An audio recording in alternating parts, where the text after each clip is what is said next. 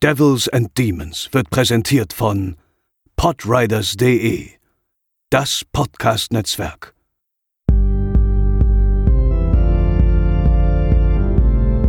They're coming to get you, Barbara.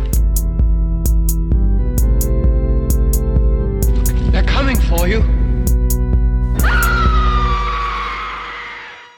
Hallo und herzlich willkommen zur 114. Episode von Devils and Demons und dem dritten Teil unserer Quarantänetagebücher. Heute ist die ultimative Podcast-Edition angesagt, denn nicht nur ich bin hier, also Chris, und nicht nur Pascal, hallo Pascal, Hallo. sondern auch André Hecker Moin, moin. und Dominik Roth. Abend, Abend. Dass wir uns nochmal zusammenfinden, so jung hätte auch keiner gedacht. Ja, in unseren besten Jahren. Ja, das ist noch kein Mandy 2 raus, also von daher überraschend. Noch Aber fast. Wann kommt er raus? Color Dingsbums? Achso, Color of Space? Ja, irgendwann, irgendwann im April jetzt, oder? Das, das müssen ja, wenn wir er, wenn er kommt. Der ist ja, also das, die, die Mediabooks sind auf unbestimmte Zeit verschoben, laut Amazon. Also da gibt es kein neues Datum und die Leihversion digital und die normale Vanilla Blue und DVD sollen irgendwie Ende April kommen, ja. Ja, dann sollten wir uns da nochmal zusammenfinden, wenn das irgendwann soweit ist. Ähm, ja, wir sind immer noch äh, im Ausnahmezustand. Ähm, Dominik, äh, äh, zuerst die Frage an dich. Äh, wie geht es dir? Wie kommst du mit der Situation klar? Ist alles Paletti oder eher nicht so? Ja, gut, man arrangiert sich halt irgendwie so, ne? Also so wie jeder und jeder andere wahrscheinlich dann auch irgendwie, ne? Also natürlich ist es nicht optimal, gerade auch für jemanden wie mich, der viel, äh, im, also der viel trainiert hat vorher auch im Fitnessstudio. Das ist, das rückt immer in, in immer weitere Ferne irgendwie so, dass es dieses, es war erst von zwei Wochen, drei Wochen, vier Wochen. Jetzt bin ich mittlerweile gedanklich schon auf dem Trichter, dass ich dieses Jahr gar nicht mehr irgendwie in ein Fitnessstudio gehen werde wahrscheinlich ähm, muss man gucken, wie es wird. Also das ist, glaube ich, das, was mich am meisten tatsächlich so psychisch beschäftigt. Das andere, gut, man hat halt keinen Einfluss drauf. Ich meine, wir wissen alle nicht, wie es weitergeht. Es wird sich zeigen in den nächsten Wochen und Monaten auch. Ich denke, das normale Leben, so wie es vor Covid war, wird frühestens irgendwann nächstes Jahr mal so langsam wieder zurückkehren, ist meine persönliche Einschätzung. Und bis dahin muss man sich halt irgendwie arrangieren. Das muss ich sagen, mir fällt es langsam leichter. Man kommt schon irgendwie, kommt schon irgendwie klar. Ich meine, das ist, man, jeder muss sehen, wie er sich damit arrangiert. Der eine schafft es besser, der andere schlechter. Und das ist auch nichts Schlimmes, wenn man da jetzt irgendwie in ein Loch fällt. Also natürlich schon schlimm, aber man muss sich deswegen keine Vorwürfe machen, weil irgendwie die Situation, glaube ich, mit das Schwerste ist, was wir alle in unserem Leben bisher durchgemacht haben, so als kollektives, als kollektiver Menschen oder ja halt als, als Menschenkollektiv zusammen. Und irgendwie müssen wir halt da durch und ja, man arrangiert sich so damit. Und wie sieht es André. bei euch aus? Ich, ja, hör die letzten beiden Folgen, dann weißt du's. ähm, Ich das André, selbstverständlich schon gehört. André, wir haben jetzt ja auch alle ein bisschen noch mehr, also es ist ja nicht so, als hätten wir nicht sowieso schon äh, unsere ganze Freizeit äh, dem Filmkonsum oder Videospielen oder dergleichen opfern, aber jetzt ist ja noch ein bisschen mehr Zeit, weil wir ja leider irgendwie nicht mehr äh, die Bude so wirklich verlassen können. André, wie hat sich ähm, dein Filmkonsum ähm, verändert in den letzten Wochen und vor allem hast du dir jetzt irgendwelche Pläne gemacht, dass du irgendwelche Pile of Shames abarbeiten willst oder erst alle ausgeliehenen Filme von, von Prime Video oder wie sieht's bei dir aus da? Nee, gar nicht so wirklich. Also ich, wie du gerade selber sagst, klar, äh, der Konsum ist eh hoch, ähm, aber so richtig geändert hat sich's nicht. Also ich muss ja trotzdem ganz normal arbeiten. Ich habe ja trotzdem ganz normalen neun bis zehn Stunden Tag irgendwie. Ähm, von daher, äh, der Filmkonsum ist eigentlich gleich geblieben, beziehungsweise ich habe jetzt auch noch angefangen, ein größeres Videospiel dazwischen zu schieben. Das nimmt gerade mehr Zeit an, als ich dachte. Von daher, äh, ja, also eigentlich wie vorher auch. Also ich schaffe meistens so alle zwei Tage mindestens einen Film, wenn nicht auch mal zwei. Jetzt, also wie dass ich jetzt jeden Tag irgendwie sechs Filme binge, das ist jetzt, äh, das gibt die Situation jetzt trotzdem nicht her. Bei dir, Pascal? Äh, ja, ähnlich. Also ich hatte jetzt die letzte Zeit noch mal einfach nur aus privat-beruflichen Gründen ein bisschen mehr Zeit. Hab's jetzt auch mal über längere Zeit geschafft, halt wirklich jeden Tag einen Film zu gucken. Das macht mich immer ganz glücklich. Das ist eigentlich so, glaube ich, in der Welt, wo ich mir quasi aussuchen könnte, wie viel Freizeit ich für ähm, jetzt speziell das Filmhobby investieren wollen könnte, äh, ist glaube ich so ein Film am Tag ist gefühlt so perfekt. Muss jetzt ja nicht immer, dann kannst du auch am Wochenende drei und wie auch immer. Aber meistens schaffe ich das nicht. Das habe ich jetzt mal für kurze Zeit geschafft. Wird sich jetzt aber auch wieder ein bisschen äh, zurückpendeln und ich glaube im Endeffekt ja, es sind halt wahrscheinlich netto, klar, man spart sich einen Arbeitsweg, dann ist man ein bisschen mehr zu Hause. Ja, also ich glaube, das ist am Ende gar nicht so viel mehr im Endeffekt. Und äh, Dominik, Und, ja. wie sieht's bei dir aus? Hast du dir was vorgenommen für, die, für deinen Urlaub jetzt? Also ich bin ja anders als ihr drei wahrscheinlich irgendwie überhaupt nicht so der Netflix-Tipp. Ich habe auch keine Mitgliedschaft. Ich habe jetzt gestern mal wieder reingeschaut und geguckt, ob ich vielleicht mal wieder meine äh, Netflix-Mitgliedschaft erneuere für die Castlevania-Staffeln, für die zweite und die dritte, weil ich die noch nicht gesehen habe. Aber alles andere, ich weiß nicht, mich reizt das halt nicht. Ich hätte gern US Shudder muss ich sagen. Ja. Da sind eigentlich 90 Prozent der Sachen, die es da gibt, die will ich sehen oder die kenne ich. Und, und oder wir hatten jetzt mal, André, was hatten wir? Den, den, in, in England gibt es ja den Arrow-Channel bei Amazon auch, aber den kann man ja von hier aus auch nicht empfangen. Nee, genau, gibt es nur in UK halt leider, ja. Also ich weiß, es geht ja mit VPN und so. Ich habe auch dummerweise, ich habe ja einen, einen US PlayStation Network Account und blauäugig wie ich bin, da gab es äh, ganz Akimbo zu leihen und dumm wie ich bin und blauäugig wie ich bin, habe ich gedacht, ich kann den dann auch hier äh, nach Deutschland irgendwie streamen und habe mir den für 6,99 Euro geliehen. Das ging noch aber anschauen ging halt nicht. Dann habe ich halt einfach mal 7 Dollar ausgegeben für einen, für einen Live-Film, was eh schon utopisch ist, den ich mir dann nicht mal angucken konnte. Da habe ich, da habe ich Ja, okay, das ist nicht so smart.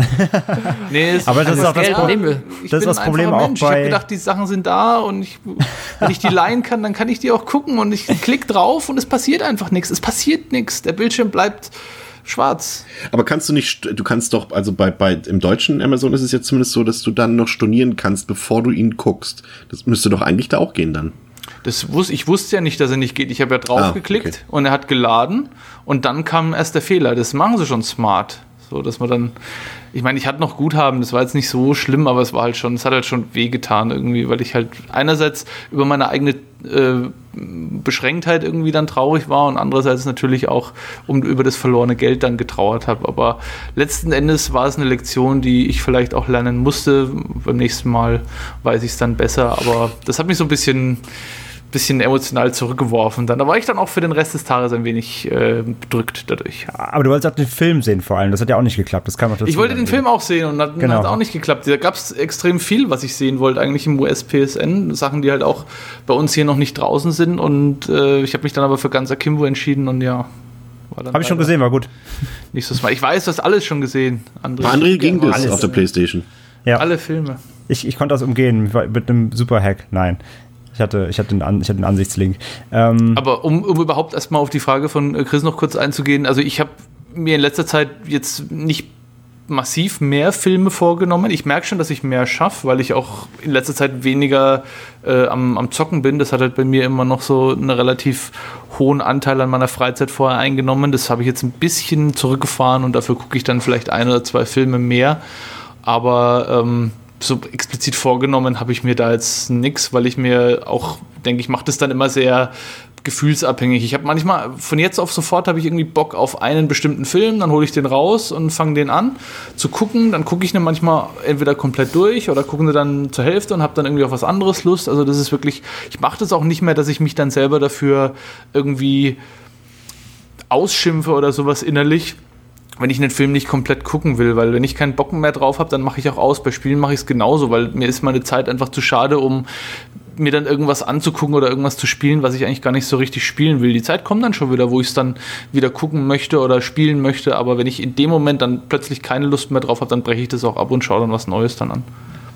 Ja, das passt ja, ist eine perfekte Überleitung zu unserem ersten Film. Da ging es mir nämlich ähm, fast so. Ähm, wir haben uns die Hausaufgabe für diese Folge aufgegeben, äh, uns den feuchten Traum eines jeden pubertären Metlers oder Goffs äh, anzusehen, Glenn Danzigs Do-It-Yourself-Horror-Anthologie Verotica, basierend auf äh, den Comicvorlagen seiner eigenen Verotic Comics. Ähm, wer Glenn Danzig nicht kennt, Dominik, wer ist denn das? Glenn Danzig kennt man vielleicht am ehesten von den Misfits noch. Da war, glaube ich, ich müsste jetzt lügen, ich bin da jetzt nicht so. Das ist eine so Musikkapelle, oder? Bis in die Misfits ist eine Punkband, die gibt es schon seit den, seit den 80er, 90er Jahren. Die sind auch recht bekannt. Die haben sehr viele Horrorthematiken drin für die Filmfans unter euch. Die haben auch ein Lied beigesteuert zu dem Soundtrack von Bruiser, wer den kennt, von George Romero, der Film mit dem Menschen, der so langsam Stück für Stück verschwindet quasi also physisch verschwindet. Und haben sie ein sehr, sehr gutes Musikvideo, kann ich nur empfehlen. Gibt es auch auf YouTube, ist sehr brutal und blutrünstig. Da geht es um Zombies, warum auch immer der Film da mit Zombies, ja, wahrscheinlich wegen Romero, aber der Bruiser hat an sich nichts mit Zombies zu tun. Aber das Video und das ist auch der Song, sind super. Scream heißt der Song.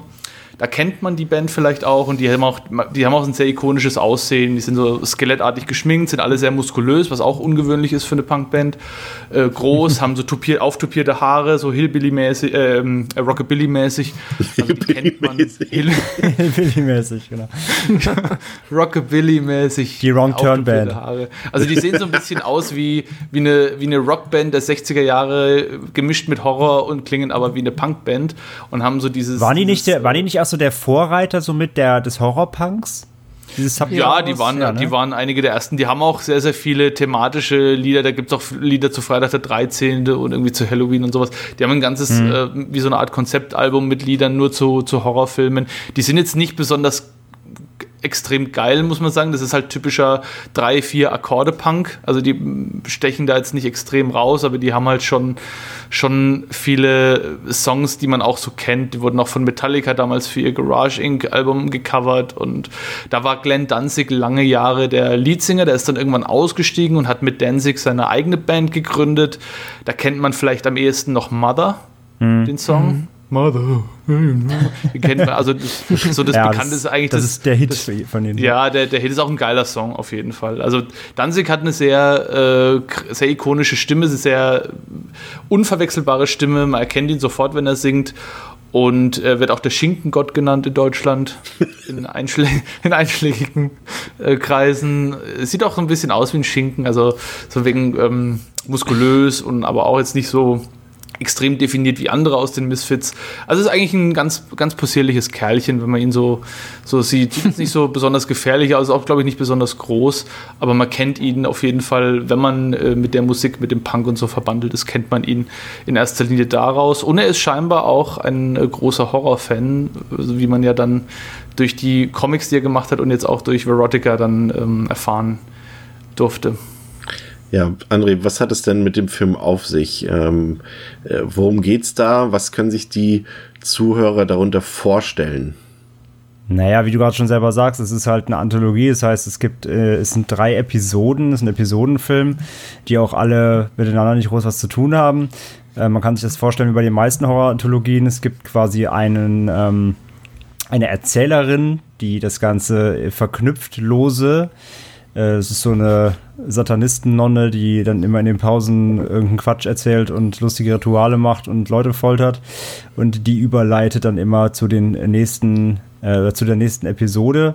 Und ansonsten ist es eben der, der, wie ist es eben genannt, der, der feuchte Traum. Feuchte Traum. Sein, sein, sein, feuchter Bluttraum von dem, was er eben sonst in den Comics umsetzt, äh, eben auf die Leinwand gebracht mit äh, ja, skurrilen Kreaturen, ähm, blutrünstigen, gesichtabschneidenden Stripperinnen und ähm, ja, einer Lady Bathory-Verschnitt, die gerne äh, das Blut junger Mädchen äh, trinkt und in, de, in, den, in, den, äh, in dem Sud badet. So, das sind so die drei Ober, Oberkapitel. Ähm, ja, und so knüpft er wie gesagt, lose zusammen. Die haben, kein, die haben keine übergreifende Handlung, sondern es sind einzelne kleine äh, Schauer-Fantasy-Mystery-Märchen.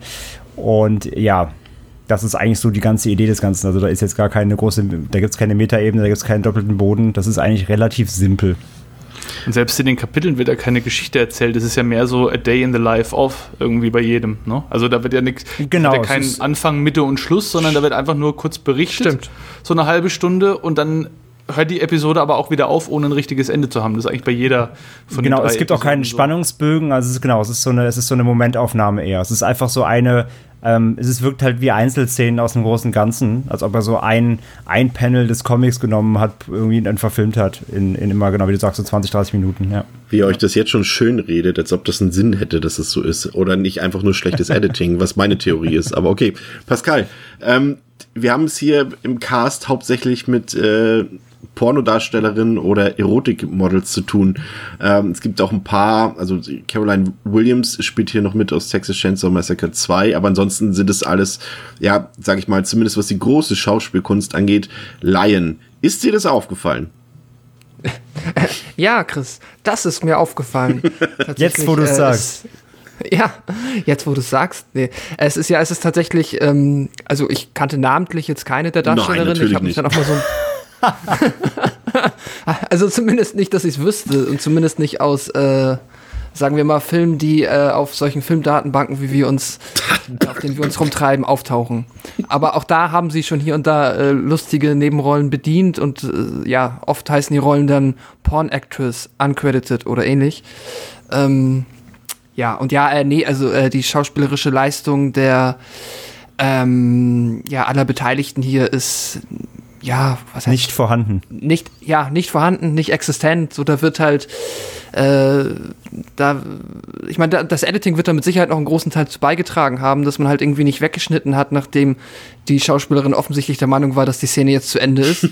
ähm, so, also, das, man kann es natürlich halt auch irgendwie noch richtig blöd dastehen lassen. Aber äh, ja, es ist äh, viel unfreiwilliger Humor dabei. Vor allem, es gibt immer ganz fabelhaftes, wenn sie dann immer quasi die Emotion erschrocken darstellen, indem sie sich dann so die Hände an die Wangen legen und so. Das sieht äh, ganz fabelhaft aus. Ich habe das Dominik, Gefühl, siehst das auch ganz Ganze. oft in den- ja, sorry. Achso, sorry. Ich meine, du siehst auch ganz oft in den Augen, wie sie sich an was erinnern, was jetzt kommt. Also du hast, du kannst richtig ansehen, Ja, wie sie stimmt. quasi so dieses, ich muss jetzt das machen und jetzt das. Das kannst du den richtig, äh, das merkt man richtig. Und wie sie den Teleprompter suchen. Wo steht der Text? Ja. Ähm, ich habe das Gefühl, Namen. halt, der ganze Cast besteht wirklich nur aus äh, einfach so aus Pornodarstellern und Freunden und Verwandten von Glenn Danzig. So. Wahrscheinlich irgendwie, da gibt es noch die, die in der zweiten Episode, die Ermittler sind wahrscheinlich seine, seine Türsteher Also, oder so. Also, Ich, ich, ich gebe da eine kurze Erläuterung zu. Ähm, ich habe ähm, alle beteiligt, nee, nicht alle, aber so, so 10, 12 ähm, von den Schauspielerinnen äh, mal, ähm, die mal abgecheckt und es ist, liest sich relativ häufig von wegen, ähm, ist in Europa auf eine Schauspielschule gegangen.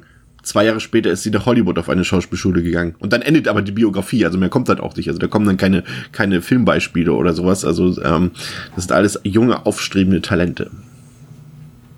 Sean Waldman ist auch dabei im Übrigen. Ne? Also wer für die Wrestling-Fans unter den HörerInnen äh, Sean Waldman X-Pac beziehungsweise der 1-2-3-Kid, ein aus den 90ern bekannter Wrestler, der spielt in einer kurzen Szene einen ja, Türsteher, Kassenmensch in einem Stripclub. Ja, Oh ja, auch, auch die beste Schauspielleistung im Film. Ich mochte das sehr, wie, wie authentisch der, der Cop ihm da äh, gesagt hat, hier, ich weiß nicht mehr, mit welcher Beleidigung, Beleidigung er ihm da entgegenkam, hier von mir, du kleiner Wurzelpeter, was willst du, ich drück dich weg. Und dann die Reaktion in den Augen von, von dem Wrestler dort, äh, großartig fantastisch. Worauf ich hinaus wollte, der, der ähm, ähm, geschätzte Herr Hacker hat äh, Verotica den The Room des Horrorfilms genannt. Äh, würdest du dem beipflichten? Bin immer noch ich angesprochen? Nee, ich habe äh, äh, ähm, ähm, äh, Dominik, Dominik, ne? Ich habe den Alles Room klar, nicht gesehen, aber ich habe das Zitat öfters äh, schon gelesen. Ich habe das schon auf, ich habe Verotica mal auf Twitter gesucht als, als Stichwort, weil ich mal wissen wollte, was so die Leute drüber erzählen. Und da war wirklich einer dabei, der gesagt hat, das ist der genialste Film, den er je gesehen hat. Und so ein so einen handwerklich gut gemachten und perfekt inszenierten Film hat er schon lange nicht mehr gesehen und er war total überrascht, dass das jemand so hinbekommt. Da habe ich auch gedacht, Junge, das ist doch, kann doch nicht ernst. Du, du machst doch gerade irgendwie, trollst doch gerade oder irgendwas. Und habe das dann mal gesucht und da, kam- da kam der Vergleich äh, häufiger mal irgendwie, selbst von so Bloody Disgusting oder sowas. Die haben das, glaube ich, aufgegriffen, haben irgendwie geschrieben, ähm, Verotica ist The Room, äh, der The Room des Horrors. Aber ich habe The Room leider nicht gesehen, deswegen kann ich dazu nichts sagen. Was mir so ein bisschen aufgefallen ist, ist, dass wir, das, du hast, ich hatte es ja eben eingangs erwähnt, dass äh, nahezu der komplette Cast aus Erotikdarstellerinnen besteht und man sie auch dauernd irgendwie nackt zu Gesicht bekommt, aber es äh, erschreckend wenig Sexszenen dafür gibt für diesen Film. Also ähm, ich würde nicht eher sagen, der The Room Horror Film, sondern eher ähm, ein Porno, nur ohne Sex. So würde ich den Film beschreiben. Na, er wollte natürlich, er wollte natürlich zeigen, dass die noch viel mehr können als nur das, was sie eigentlich Ja, ja. machen.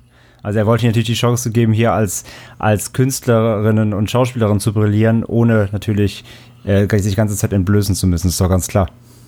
Aber trotz, das ist ja das krasse, trotz der fehlenden Nacktheit oder ja, Nacktheit, also es gibt auch nicht so viel Nacktheit, wie man vielleicht erwarten würde, gibt es schon an der einen oder anderen Stelle, aber jetzt nicht übermäßig viel, aber trotzdem schafft es der Film halt unfassbar frauenfeindlich zu sein, irgendwie die ganze Zeit.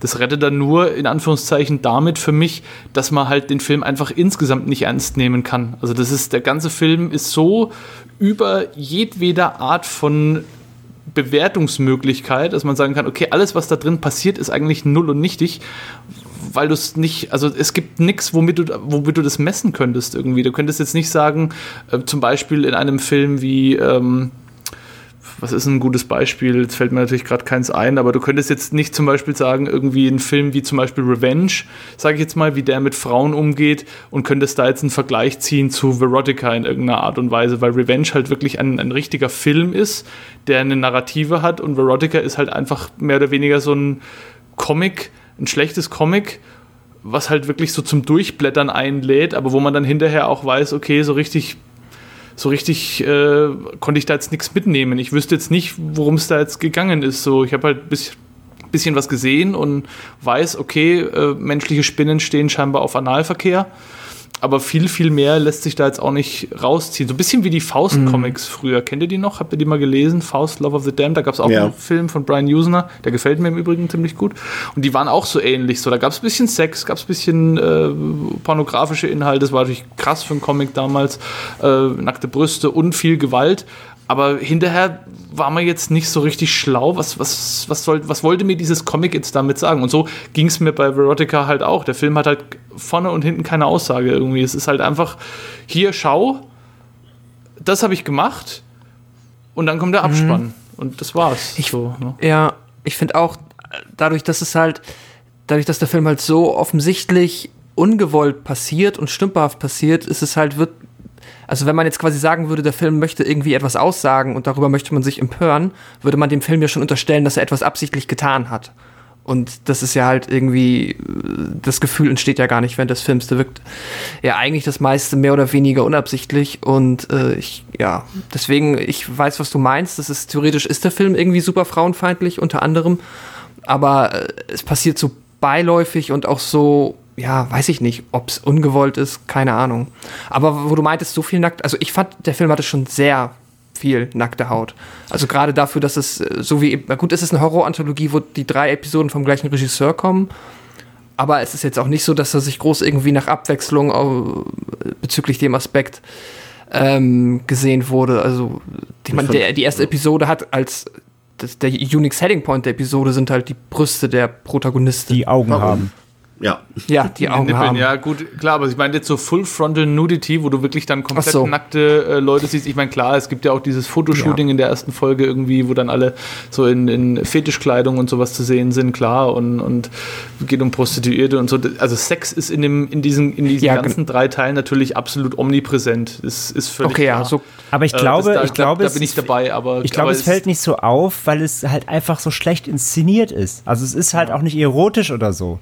Es nee, halt allein, die, allein die Striptease-Szenen, wenn du dir die ansiehst, die genau, gehen ja teilweise zwei, drei Minuten. Und das sind ja, ich will mhm. jetzt gar nicht urteilen, ob die Frauen jetzt schön sind oder nicht, aber man kann sowas ja auch schön inszenieren. Ne? Das also, meine ich, jetzt, das meine ich. Das ist ja jetzt nicht, ein Striptease ist ja jetzt nichts, nichts Unästhetisches in dem Sinne, aber allein wie es dort inszeniert ist, auch, dass da nur zwei, drei Leute sitzen. Ich meine, wie viel Umsatz macht der Laden am Abend? Drei Dollar oder was?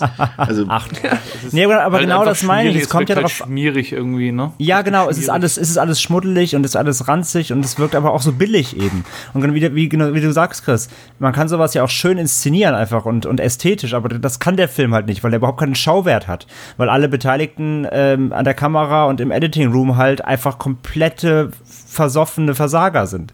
Und das merkst du halt im ganzen Film komplett an. Der, der wusste nicht, wie er geschossen wird. Und da gibt es nichts dran, was irgendein, irgendeinem, ja, was in den Augen gut tut, sondern im Gegenteil. Und das, und das macht das, glaube ich, auch aus mit dem, dass du, du hast nicht das Gefühl, dass es halt erotisch oder Sexuelles, weil es einfach belanglos ist, weil es einfach so, so hässlich und, und wie so ein Home-Video geschossen ist, aber halt ein schlechtes Ja. Home-Video. Also da ist My Dirty Hobby spannender als, als, äh, als der Film halt, was es, was es angeht. Und deswegen wirkt, ich glaube, deswegen wirkt das nicht so überbordend, weil ja, es sind fast in jeder Szene ist irgendwo eine Frau, die zumindest halb, halb nur halb bekleidet ist, aber es fällt dir gar nicht mehr auf. Also A, weil es überreizt ist und B, weil es einfach hässlich inszeniert ist und, und, und langweilig und unästhetisch. Und ich meine, über, über hier den, den Spinnenmenschen der erste Person müssen wir nicht reden, dem sein Kostüm passt nicht mal. Das ist unten aufgeplatzt und da hängt halt irgendwie so seine halbe Hose unten raus und die lassen es einfach trotzdem im Bild, ne? Also der, der hat ja überhaupt gar keine gar keinen Anspruch, auch nur irgendwie in einer Art und Weise Ja. ästhetisches Filmbild zu erschaffen. Also beziehungsweise ich glaube, Dan Danzig dachte, er macht das, aber er weiß halt nicht wie. Und es gab anscheinend ja auch niemand, der da mal neben ihm stand und ihm sagte so, ey, Alter, das ist aber ganz schön kacke, sondern alle wahrscheinlich, oh, ey, super Film machst du da. Und ähm, ich glaube, dadurch wirkt das auch so, so, so unnahbar. Und deswegen ist auch, wie, wie Dominik richtig sagt, die, die Aussage egal, weil er hat keine. Und deswegen kannst du ihn auch nicht irgendwie, ähm, was ankreiden, weil er, er benutzt das ja nicht mal als Stilmittel, sondern es ist einfach nur die Hilflosigkeit von Dan Danzig, der nicht weiß, wen er sonst da hinstellen soll oder hinsetzen oder, oder sonst was oder wem, welcher Frau er sonst äh, Augen auf die Titten kleben soll, weil er kennt halt nur die eine. Und ähm, das heißt, das ist alles so, so dieser Dilettantismus da drin, der macht das so wahnsinnig, wahnsinnig aus, dass, es, dass der Film der so belanglos vorkommt. Ich dachte Ich erst, glaube, dass, ja. die, dass die letzte Episode so ein bisschen das Production Value anhebt. Da dachte ich so, oh, okay, die haben hier wenigstens irgendwie so einen Keller von so einem, von so einem, von der Burg oder keine Ahnung, oder irgendwie vom, zumindest vom Nachbarn den Keller gemietet und den so ein bisschen, ja, mittelalterlich äh, ausgestattet. Und dann habe ich mir hab einfach mal in Standbildern, ich habe öfter pausiert und habe mir das so angeguckt und, und, und die ganzen Kostüme von der Contessa, das Oberteil, das war einfach eine Mülltüte, die sie ihr angeklebt haben. Und die Schulterpads hast du gesehen, dass die einfach mit so einer Schere so ausgeschnitten wurden. Du hast richtig gesehen, wie schlecht das ausgeschnitten war. Und, und das, ja, wie du schon sagst, es ist absolut nichts fürs Auge. Und ich dachte bei der allerersten Szene, als die Erzählerin in Anführungszeichen ähm, ins Bild trat und, und, und quasi der erste Moment, dachte ich so, oh, ich dachte so, oh, das sieht jetzt irgendwie hochwertiger aus, als ich dachte. Und dann Ja. just fünf Sekunden später, als ob das ganze Budget in diese ersten fünf Sekunden gefallen ist, sah das dann aus wie diese digitale Home-Recorder-Kacke, ne? Ja, Dominik, ich habe dich unterbrochen, wirklich, du als wolltest ob- was sagen. War, war denn, war, ich finde jetzt, ich habe auch nichts mehr gefunden leider drüber, aber war Verotica nicht ursprünglich so eine Stage-Performance? Also hatte, ging das nicht als, als Stage-Play los irgendwie und war dann erst in zweiter Instanz ein Film? Weil so sieht es nämlich auch aus. Wie, ein, wie eine Bühnen, also wie ein, wie ein Theaterstück so konzipiert. Ich meine, dass ich da am Anfang mal was gelesen habe, dass das so gedacht war. Ich glaube, dazu kam es dann nie. Ich habe zumindest nichts gefunden, dass das irgendwo mal in quasi in, als Live-Action-Stage Play aufgeführt worden ist. Aber ich glaube, so war es gedacht. Und wenn man, wenn man sich den Film anschaut, dann merkt man das auch, finde ich, weil der Film würde wahrscheinlich auf einer, auf einer Kunstausstellung als ja, wie, wie soll ich sagen, als Kunstwerk, in dem Sinne nicht als Film, sondern einfach als Ausstellungsstück, würde der wahrscheinlich noch am ehesten funktionieren. Wenn du ein paar gewisse Szenen da rausnimmst und die dir auf einer Bühne vorstellst, dann kannst du dir vorstellen, mit der Ausleuchtung, das ist ja, du siehst es ja in dem Film auch, es gibt ja quasi keine Kulissen. Die stehen ja oft vor einer weißen, von einem weißen Ja. Laken irgendwie. Ja, das stimmt. Und da ist dann ein, ein bunter Scheinwerfer drauf gerichtet und das ist dann quasi die Kulisse oder die, die dunkle äh, Gasse ist dann quasi irgendwie eine, eine, eine Häuserwand, wo dann jemand davor steht und mit einem, mit einem Mikro und als Newsreporter dann irgendwie berichtet.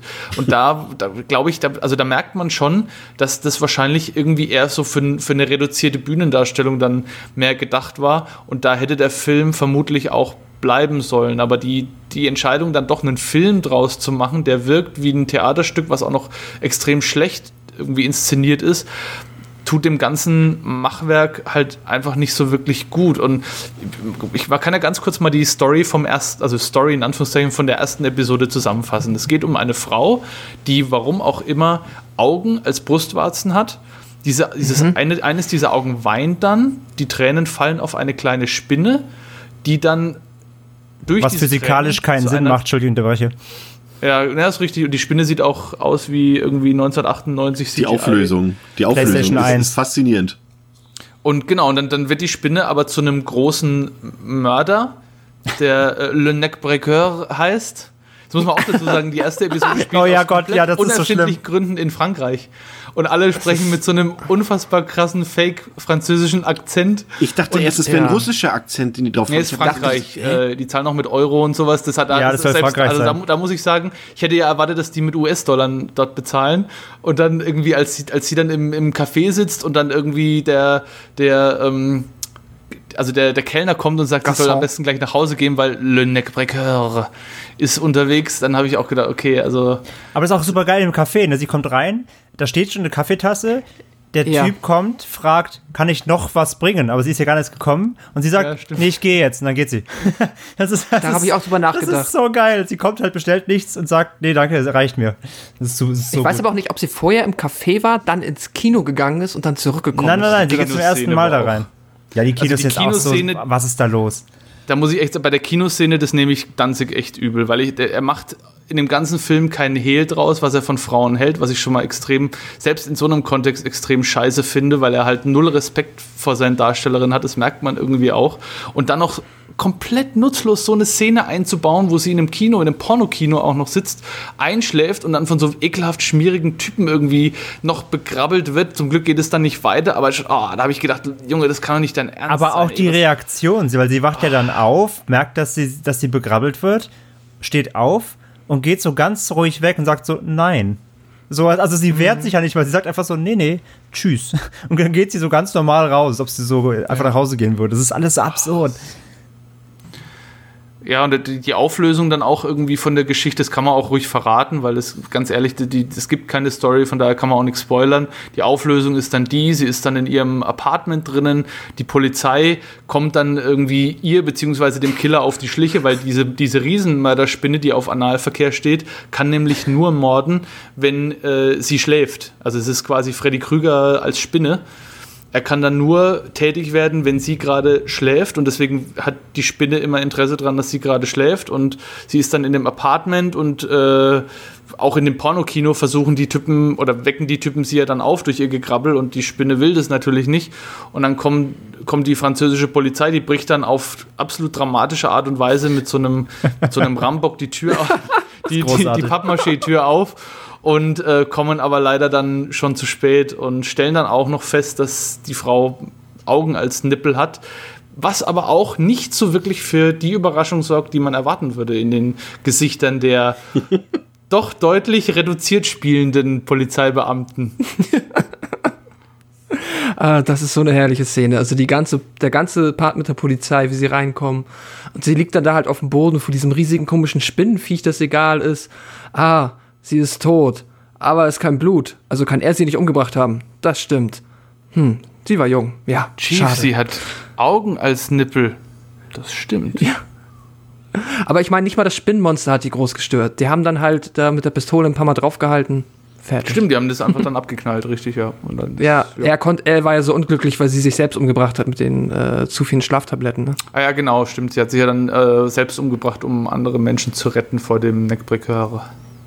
Ähm, Neckbreaker, ja. Achso, aber ich fand das auch so, Entschuldigung, so überambitioniert einfach, was halt man auch dem Film noch anmerkt. Das ist halt äh, dieses, äh, warum lässt man es dann in Paris spielen? Das ist halt so, es gibt dem Film gar nichts, außer diesem peinlichen Dialekt.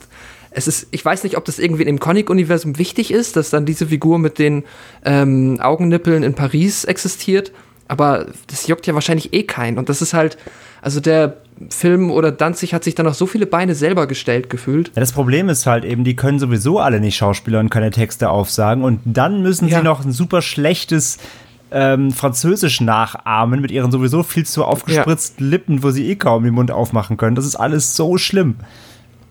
Ja, das stimmt. Wirklich Ähm, furchtbar. Dominik, äh, welche Episode war denn deine Lieblingsepisode von diesen dreien, wenn man das überhaupt so formulieren kann? Also ich fand die erste extrem langweilig, die zweite noch langweiliger tatsächlich. In der zweiten geht es ja um eine, eine Killerin, die den Leuten die Gesichtshaut abschneidet, um die dann selber zu tragen. Also es klingt spannender, als es tatsächlich ist. Leatherface als Stripperin. Er ist unfassbar langweilig und äh, schlaff inszeniert. Es geht erstmal mit einer fünfminütigen äh, Pole-Dance-Szene los, die wirklich null Emotionen hervorruft und viel, viel, viel zu lange ist, wie viele Einstellungen in dem Film einfach viel, viel zu lange sind. Und ähm, genau, die fand ich auch nervig. Die dritte hat mir am besten gefallen. Wenn der ganze Film so gewesen, gewesen wäre, hätte ich dem ein Quäntchen mehr abgewinnen können, obwohl die auch Billow war, wie ihr schon richtig gesagt habt. Aber diese Bathory-Thematik fand ich noch mit am besten inszeniert. Da waren zumindest noch ein paar sowas wie, wie Sets mit drinnen, die, die man auch so nennen kann, mit so einem schönen Totenschädel irgendwie im Hintergrund und so diesem, diesem Medieval-Stuff. Das, das mag ich eh gerne, so Medieval-Horror.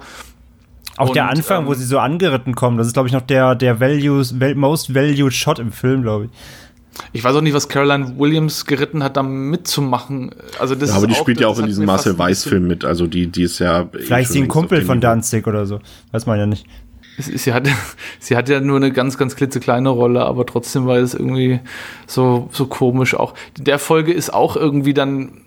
Ich, also ich habe dann am Anfang gedacht, okay, die, also die gefällt mir auf jeden Fall am besten und die äh, hat mir auch am Anfang sehr gut gefallen. Da dachte ich, okay, so hatte ich mir eigentlich den Film mehr oder weniger erwartet nach dem, was man so drüber gehört hat. Aber bis sie dann irgendwie auch wieder fünf Minuten vorm Spiegel stand und von ihrer Comtessa irgendwie zehnmal gesagt bekommt, wie hübsch sie ist und wie jung sie aussieht und dann sich nochmal anguckt und nochmal dreht und dann nochmal schaut und nochmal guckt. Es ist Und wieder, und wieder willst, einfach, den okay. Edi wieder willst du den Editor anschreien, so schneid endlich weg. Ja, er macht's halt einfach auch nicht, ne? Es ist, er hält einfach nochmal drauf und nochmal drauf und dann dreht sich aber nochmal rum irgendwie und, und ähm, ja, auch, auch da, äh, in den ersten Folgen sieht man ja auch bei den Mordopfern, die dann schon tot sind, oft wie sich die Augen noch bewegen und hier ist es aber wirklich der Höhepunkt, als ein Opfer, dem die Kehle durchgeschnitten wird, dann von, von einem Statisten weggetragen wird und sie hält sich dann fest. Sie hält sich fest, also man sieht auch, wie sie sich festhält an ihm, während er sie wegträgt, obwohl sie in der Szene davor schon fünf Minuten tot war irgendwie und, und nichts mehr gemacht hat. Und ja, ähm, Mein Highlight, mein Highlight der, der Episode ist, wo sie, das haben sie ja auch schön aus Hostel 2 übernommen, wo die eine ähm, an der Decke hängt und die Contessa kommt und schneidet ihr die Kehle durch und ähm, ja, lässt sich dann quasi das sprudelnde Blut ins Gesicht fließen, reibt sich damit ein. Da siehst du halt eindeutig eben ganz klar, dass das natürlich ein Blutschlauch ist, der ihr da hinterm äh, hinterm Hals hergeführt wird und der und dann quasi die Countessa greift dann der am äh, Kopf hängenden in den Nacken und da weißt du eben, da sitzt die Blutpumpe und sie drückt dann da auch so drauf, damit das Blut mehr rausspritzt. Und das Blut rinnt ihr natürlich dann den, ähm, also der, der Hängenden am, am Gesicht runter und läuft ihr dann in den Mund und dann siehst du in einer kurzen Sequenz dann, wie sie sich kurz verschluckt und auch so hochwirkt, obwohl sie auch schon tot sein soll seit mehreren Minuten. Und dann merkst du, wie sie kurz so, ach, und so kurz röchelt. ja, die Gräfin versucht es ja dann noch zu retten, indem sie irgendwie über den Mund wischt und das so äh, versucht rauszubekommen dann aus Ja, Mund es und Nase. ist, so Ne? schön.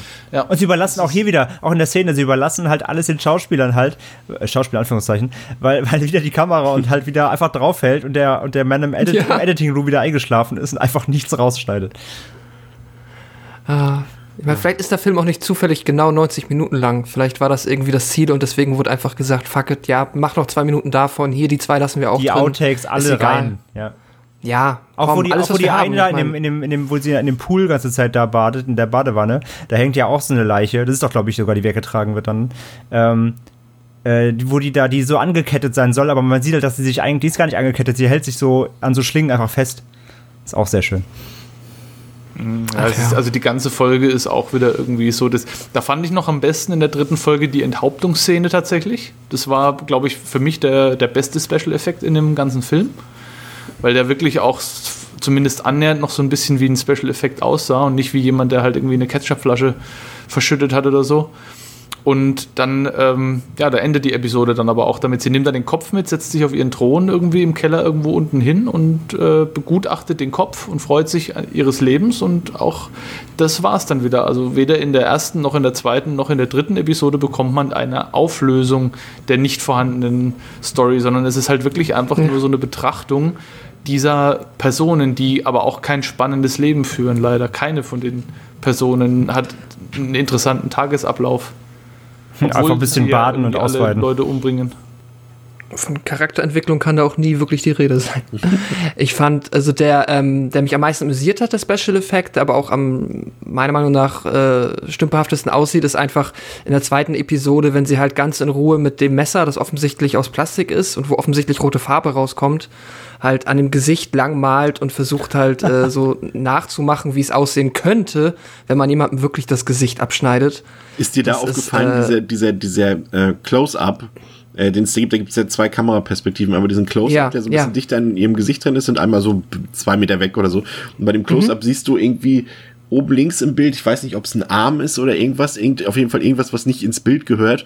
Und die Kamera wackelt so unfassbar doll, als ob da irgendwie jemand das auf dem Finger die Kamera getragen hat oder so. Ich habe keine Ahnung, das ist furchtbar. Ja. Ja, ja, und dann auch, das sind immer diese kleinen Ausstattungs, also so dieses richtige, wir haben uns richtig keine Mühe gegeben, dass du halt, dann hängt sie sich die Gesichter an die Wand und die sind halt so dünn wie Luftballongummi. Ich glaube, das könnte sogar Luftballongummi gewesen sein. Stimmt, die Wo du sahen denkst, aus so- wie, wie kaputte Luftballons. Völlig richtig. Ja, wo du denkst, hast du einmal Leder gesehen, hast du eine Vorstellung, wie dick Haut ist. So, das ist doch Quatsch. Die hat dir doch nicht die oberste Hautschicht abgezogen. Auch überhaupt die es Ausstattung dieser Szene. Also wenn, wenn du diesen Shot hast, wie sie vor diesem ihrem Spiegel, da diesem, diesem ähm, Schminkspiegel sitzt und drumherum hängen so die, die Gesichtshäute. Also Ach so, klar, lieblos, das, ne? ne? das soll genau so lieblos, es soll ja so eine, so eine Letterface-Stimmung aufkommen, aber das sieht ja aus wirklich wie in so einem, wie in so einem Stundenhotel, einfach so in die Ecke gestellt und ja, hier, häng, Ja. häng mal kurz dran, wir haben nur eine Stunde gebucht, ist uns zu teuer, hängen wir deine Luftballons auf, wir drehen zehn Minuten, dann, dann raus hier. Das ist so lieblos. Sie hätte so einen Tesafilm nehmen müssen normalerweise und so von der Tesa-Rolle einfach so abreißen und dann mit so einem Tesafilm einfach wie so ein Poster die, die Gesichtshaut aufhängen. Das hätte gut gepasst. Ja, das stimmt. Das ist alles so, also das ganze, die ganze Set-Decoration, so, das ist alles so wirklich Kindergeburtstag ist bes- bes- besser dekoriert als das. Das ist alles so lieblos. Also fassen wir zusammen, uns hat der Film gut gefallen. Also ich muss, Also ich bin, Fantastisch. Ich, ich muss noch äh, kurz vielleicht irgendwie was dazu sagen, was mir auf jeden Fall noch wichtig ist. So schlecht der Film wirklich ist, also ich glaube, es kam auch gut raus. Der Film ist nicht zu bewerten für mich gewesen. Ich habe ihm auch auf Letterbox keine Bewertung gegeben, weil ich einfach keinerlei Möglichkeit sehe, das Gesehene irgendwie an irgendwas zu messen, weil es einfach wirklich das ist wie ein, wie ein Studentenprojekt von einem Filmstudenten, der dann hinterher gesagt bekommt, Junge, schau mal weniger Andy Warhol und schau dir vielleicht mal lieber Michael Mann an oder irgendwie äh, P.T. Anderson oder sowas. In der Art. Also das, so wirkt es auf mich. Und Chris, du hast im Vorfeld den Vergleich zu Cradle of Fear gezogen, dem Film Ja. mit dem Cradle of Filth Darsteller Danny Filth von Alex Chanton. Jetzt muss man sagen, Alex Chanton ist nicht der beste Regisseur und Danny Filth ist nicht der äh, beste Darsteller, aber ein Cradle of Fear rangiert Welten Ja, über einem Verotica. Also der Cradle of Fear ist wirklich trashig, der ist macht, nimmt sich auch selber nicht so sehr ernst äh, in, an vielen Punkten und den kann man sich auch echt, finde ich, gut anschauen, wenn man äh, ein Verständnis für Trash hat und sowas. Der erzählt auch teilweise echt interessante Geschichten, hat tolle Effekte teilweise mit drinnen, auch ein paar cringy Computereffekte, aber der ist halt einfach wirklich kein Vergleich zu Verotica. Also wer sich jetzt, wer vielleicht Cradle of Fear gut fand und jetzt Verotica gucken möchte im, im, im, in, der Erwartung, da jetzt was ähnliches zu erleben, bitte lasst es auf jeden Fall, weil das ist, das ist nicht, nicht mal in, in, in, in demselben Universum wie ein Cradle of Fear. Aber was ich dem Film wirklich zugute halten muss, der Film hat mir Zerstreuung geboten, gerade in der jetzigen Zeit, wie kaum ein anderer in der, in der letzten Zeit. Der Film, trotz seiner, oder vielleicht auch gerade wegen seiner Stümperhaftigkeit und wegen dem Ganzen, schafft es, einen immer wieder vor die Frage zu stellen, habe ich das jetzt wirklich gesehen? Hat er das jetzt, also hat, ist es niemandem aufgefallen oder wollte er das oder wie auch immer? Und das schafft ja wirklich auch kaum irgendwie ein anderer Film und man, man freut sich schon immer auf die nächste Szene, weil man erwartet, dass jetzt wieder irgendwas kommt, wo man sich hinterher fragt, ist das jetzt wirklich passiert auf der Leinwand oder habe ich das jetzt nur geträumt oder wie auch immer? Und so hat sich der Film zumindest über diese 90 Minuten hinweg für mich, was jetzt den Unterhaltungswert angeht, als, als durchaus positiv herausgestellt, weil ich hinterher wirklich gemerkt habe, okay, ich habe jetzt 90 Minuten mal nicht irgendwie an die Situation gedacht, in der wir uns gerade befinden, sondern war jetzt wirklich gedanklich nur mit dem Film beschäftigt, auch wenn es nur die ganze Zeit ein inneres Kopfschütteln war. Aber das muss ich dem Film wirklich zugute halten. Es ist ein super Partyfilm, der eignet sich auch super mal für so eine, für so eine Watch-Party, vielleicht über Skype oder sowas, äh, mit ein paar Bieren, ein bisschen Spaß haben und so weiter. Also dafür finde ich, ist der Film definitiv geeignet und ob man jetzt gut, ob man jetzt dafür Geld ausgeben will, den gibt es im Moment, glaube ich, über Amazon Prime zu leihen. Ich kann es irgendwie nicht so richtig glauben, weil der mhm. auch mit FSK 12 dort ausgezeichnet ist, wenn man dann. Ich habe es jetzt nicht ausprobiert, weil ich mir natürlich äh, vorausschauend und schlau wie ich bin gleich äh, die US Blu-ray bestellt habe. Da ist auch leider kein Bonusmaterial drauf. Also man sieht außer so einer Slideshow von Bildern der Produktion sieht man nichts. Da sehen die eigentlich alle recht glücklich aus. Wahrscheinlich. Das erinnert mich an dieses, an dieses extra animiertes Menü. Also, ja, so ähnlich. Kennt ihr das noch also es, ist halt, es sind halt, auf manchen halt DVDs so, als extra.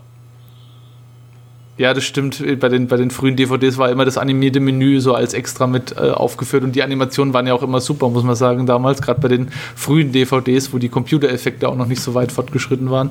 Aber das ist einfach nur so eine Stills-Galerie, also so Production-Stills und da sieht man halt immer so ein bisschen die Effekte und das Make-up und so weiter.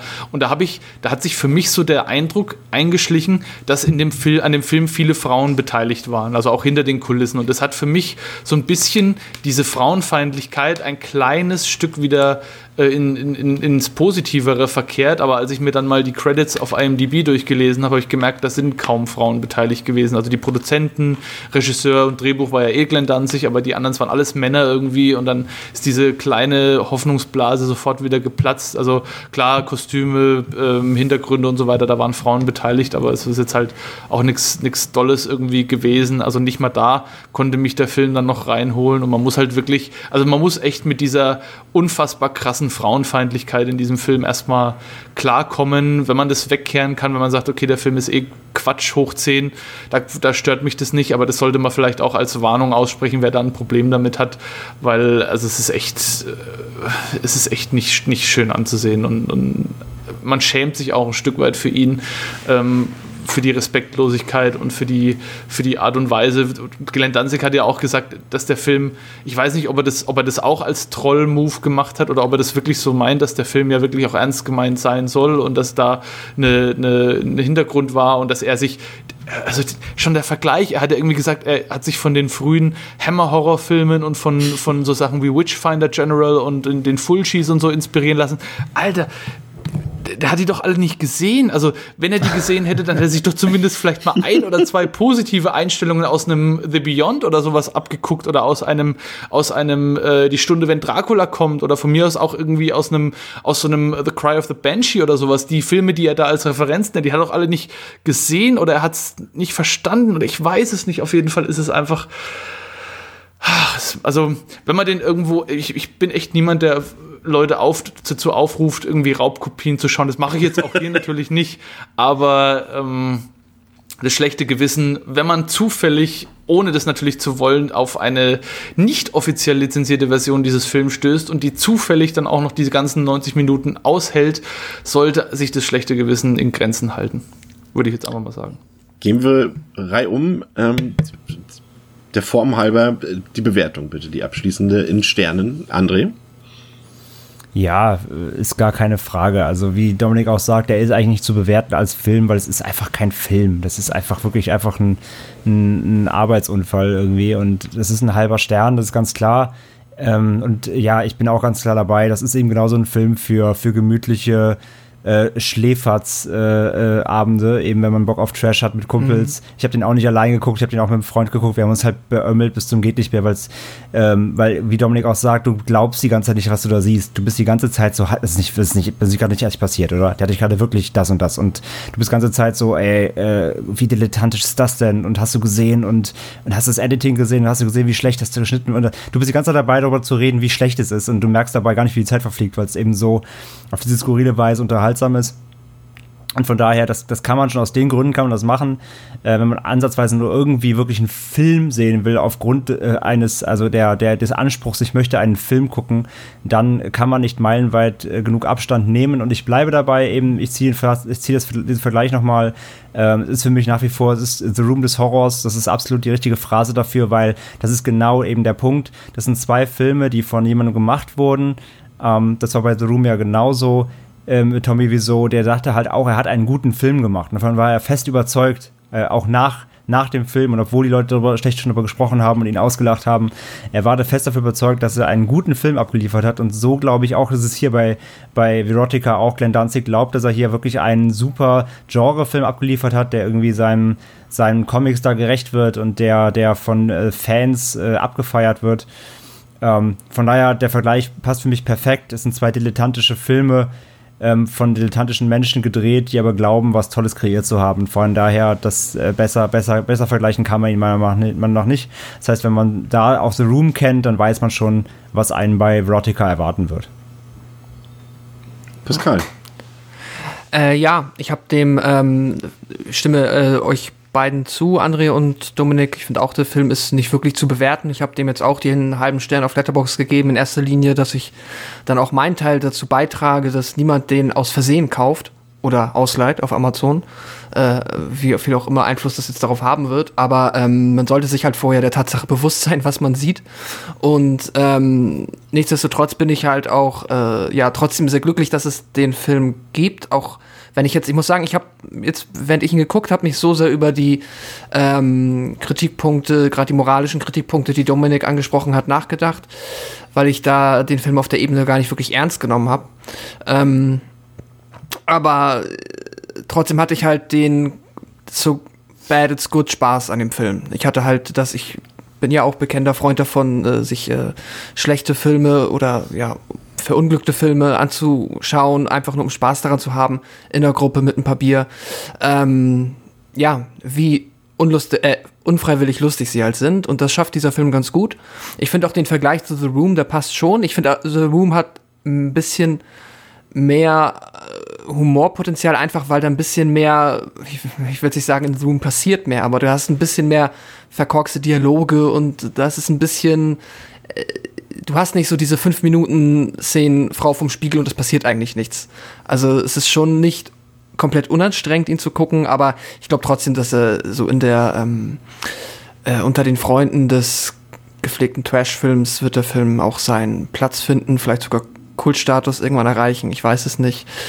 Und ja, das ist meine Bewertung dazu. Also ja, als Trash-Film kann man damit Spaß haben, wenn man sowas mag. Ja, ich äh, gehe da tatsächlich nicht mit ähm, bei euch. Also ich gehe in der Bewertung mit, also ich gebe dem auch einen Stern, weil ein Stern ist bei mir das niedrigste. Aber ich hatte tatsächlich überhaupt keinen Spaß mit dem Film. Also ich konnte den auch nicht genießen. Ich fand ihn furchtbar langweilig und mich hat er echt äh, äh, ziemlich wütend gemacht zwischenzeitlich aufgrund seiner dilettantischen Inhalte. Und äh, nee, ich konnte da nichts Positives draus ziehen. Auch nicht irgendwie, dass man den irgendwie als Schäfersfilm oder als äh, Spaßfilm. Ähm, wir hatten ja, André und ich, wir haben ja uns äh, Raw Force angeguckt äh, vor ein paar Tagen. Ähm, und äh, den siehst du ja ähnlich. André, äh, und das ist für mich zum Beispiel eher ein Film gewesen, äh, wo ich mehr Spaß mit hatte, weil der irgendwie dann auch noch wirklich sowas ähnliches wie ein Film sein wollte und das wollte der hier nicht und dann kann ich das auch nicht, nicht genießen, auf keiner Ebene. Aber ähm, wir haben ja auch noch andere Filme heute im Angebot, vielleicht konnten wir die etwas mehr genießen. Ich wollte noch anmerken, André, nachdem ich jetzt diesen Film gesehen habe, weiß ich The Grudge schon fast wieder mehr zu schätzen. Und vielleicht, ja, okay, das, das vielleicht auch noch als abschließ, abschließenden Satz, vielleicht wissen die Leute, die Verotica gesehen haben, jetzt auch die Regiefähigkeiten eines Rob Zombie etwas mehr zu schätzen. Steht hier auf meiner Stichwortliste, genau der Satz. das war nämlich mein erster Gedanke, als ich den gesehen habe. Und Raw Force will ich auch noch sehen, den wollte ich mir jetzt fast gekauft äh, bei Vinegar, von Vinegar Syndrome. Den gibt's bei Prime? Prime for free. Ja. Echt? Oh, da muss ich mir Prime holen. Ja. Das, das ist der Film, für den ich mir Prime holen werde. Für alle anderen nicht. Der ist, Raw Force schon. Der ist fantastisch. Das glaube ich. Also aus meiner Sicht. Äh, ja, ähm, geht's weiter jetzt. Ähm, und zwar, ähm, André, du hast dir den neuesten Film angesehen vom Regisseur von Some Kind of Hate. Ähm, den habe ich mir damals angesehen, den fand ich ganz nett. Und zwar ist es Daniel Isn't Real. Ähm, wie war's? Worum geht's? Genau, von Adam Egypt Mortimer, der unter anderem auch eine Episode der Horror-Anthologie Holidays ja gedreht hat, die ich auch nicht so schlecht fand. Du bist ja nicht so der Fan von der gewesen. Ähm, ja, worum geht's? Es geht um einen jungen Mann, beziehungsweise im Anfang des Films sehen wir ihn als junges Kind, und zwar Luke, ähm, der äh, ja ein, ein, schlimmes Trauma hinter sich hat. Und der hatte als Kind immer einen besten imaginären Freund. Das kennt man ja. Hatten, ich weiß nicht, hattet ihr imaginäre Freunde? Nein. Ich hatte gar keine Freunde, nicht mal eingedachte. Äh, Ja. Ah, hier fühle ich mich, hier fühle ich mich wohl. Ähm, nein, und der hat einen imaginären Freund, der heißt Daniel. Und ähm, ja, den sperrt er als Kind quasi, weil Daniel irgendwie ihn, oder die Mutter glaubt, dass Daniel einen schlechten Einfluss auf ihn hat. Er soll sich lieber mit der richtigen Welt beschäftigen, statt mit imaginären Freunden und echte Freunde finden. Und quasi er schließt ihn, ähm, zumindest die Mutter glaubt das, ähm, ja, symbolisch weg in ein, in ein ja, Puppenhaus. Und ja, jetzt, jetzt sind äh, wir im, äh, in, in der heutigen Zeit, also Luke ist äh, ein junger Erwachsener, ist äh, am, am College und äh, ja, er, muss immer noch Dinge aufarbeiten. Er, er hat einen, einen Schicksalsschlag hinter sich, das Familientrauma lässt ihn nicht los und er ja, holt seinen Freund Daniel im Grunde zurück, ähm, um, um Beistand zu haben, weil er ihm als, als Kind eben so gut getan hat im Endeffekt. Äh, ja, doch Daniel ist eben nicht der, wie die Mutter und die Umstehenden dachten, ein eingebildeter imaginärer Freund, sondern ja, etwas anderes und äh, hat sowohl Einfluss auf sein Leben als auch seine Umwelt. Und ja, Luke wird gespielt von Miles Robbins hier, das ist der, das ist der Sohn von Susan Sarandon und Tim Robbins. Ähm, und Daniel wird gespielt von Patrick Schwarzenegger, dem Sohn von äh, Arnie. Und ja, der Film ist so eine Mischung aus Drama, also der fängt relativ bitter und düster auch an. Ähm, wirklich diesem Familiendrama zieht das ordentlich erstmal runter, wie die Familie irgendwie da ähm, ähm, leidet. Ich will jetzt nicht spoilern, weil das, weil das ähm, plotrelevant ist. Aber ja, fängt da relativ düster an, geht dann, wenn er ins Jetzt geht, beziehungsweise ins ähm, ja, junge Erwachsenen-Dasein über, fast schon in so eine ein bisschen so Teenie-Horror, kommt einige lustige Elemente auch mit rein und ähm, auch so typische College-Humor, sage ich mal fast schon, ähm, ohne jetzt da irgendwie vulgär oder dämlich zu werden, aber er wird schon deutlich, deutlich äh, lustiger und ähm, die Stimmung sch schwingt dann so über in so eher so eher fast schon so Horror-Comedy, sag ich mal.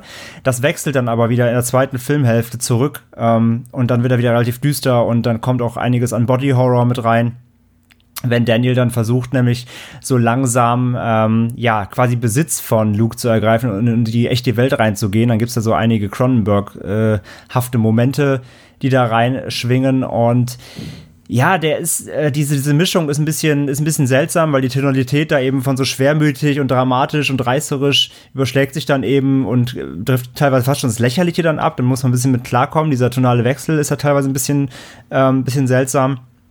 Und dadurch ist der Film aber auch unschaubar und überrascht auch relativ oft. Das ist, das ist wieder die positive Seite davon. Aber den Zugang zu finden ist da vielleicht nicht so einfach für jeden. Ähm, die beiden, also gerade Robbins und Schwarzenegger, machen das echt gut in diesem Zusammenspiel, auch weil eben natürlich, ähm, also keiner sieht Daniel eben außer, außer Luke selbst und ja, er, er streitet dann mit ihm oder liefern sich Wortgefechte. Natürlich ist keiner, weiß keiner was von Daniel. Alle denken halt, Luke hat einen an der Waffel. Dadurch entstehen dann so ein paar lustige und skurrile Momente und obskure Witze aber eben auch sehr, sehr fiese Momente. Es gibt, es gibt auch, ähm, es gibt auch Rape-Szenen in dem Film, weil Daniel dann auch anfängt, Frauen zu vergewaltigen im Körper von Luke. Das ist ziemlich übel. Ähm, also der geht schon, der hat schon teilweise wirklich drastische, drastische Momente drin, definitiv.